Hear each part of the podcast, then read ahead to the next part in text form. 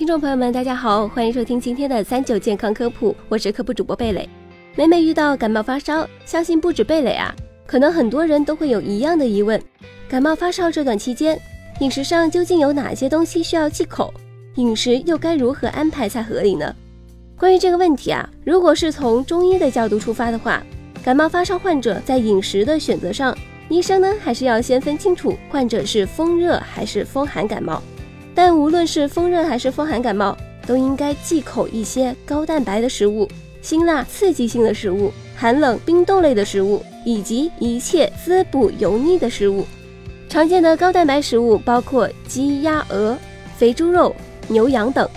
中医认为这些食物有助热生火的功效，而巧合的是，西医也同样认为高蛋白的食物具有热效应。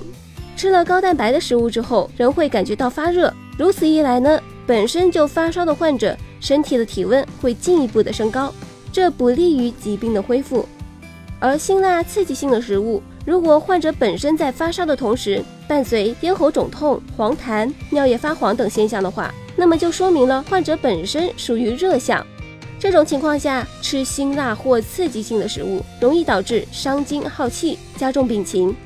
对寒冷冰冻类的食物，医生则表示，即使是风热的患者，吃下太冷的食物，一样会导致血管收缩，减少血流供应，这同样不利于人体营养的摄入。另外，感冒发烧还会引发消化功能欠佳，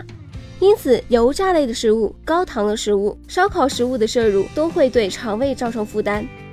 除此之外，中医师还特别的提醒，在感冒发烧期间，不要饮用浓茶。因为啊，茶叶本身会影响药物的吸收，降低药物的疗效的同时，还会使大脑处于兴奋的状态，导致这个患者的体温升高。当然，讲了这么多需要忌口的食物，感冒发烧期间啊，也不是什么都不能吃，什么都必须要少吃，反而因为发烧的时候，人体的新陈代谢加快，水分和维生素的排出量大大的增加，因此在饮食方面更需要注意营养的合适。这个时候，清淡易消化的半流质食物。如面条、稀饭、米汤就是最好的选择，因为感冒发烧，人体消化功能会下降，因此在这个阶段，饮食都需要尽量不增加肠胃的负担。同时，在这段期间，患者还要适当的从这个水果还有蔬菜中补充维生素，多喝水或者是多喝食盐水，用以补充人体在感冒发烧时出汗丢失的大量水分和盐分。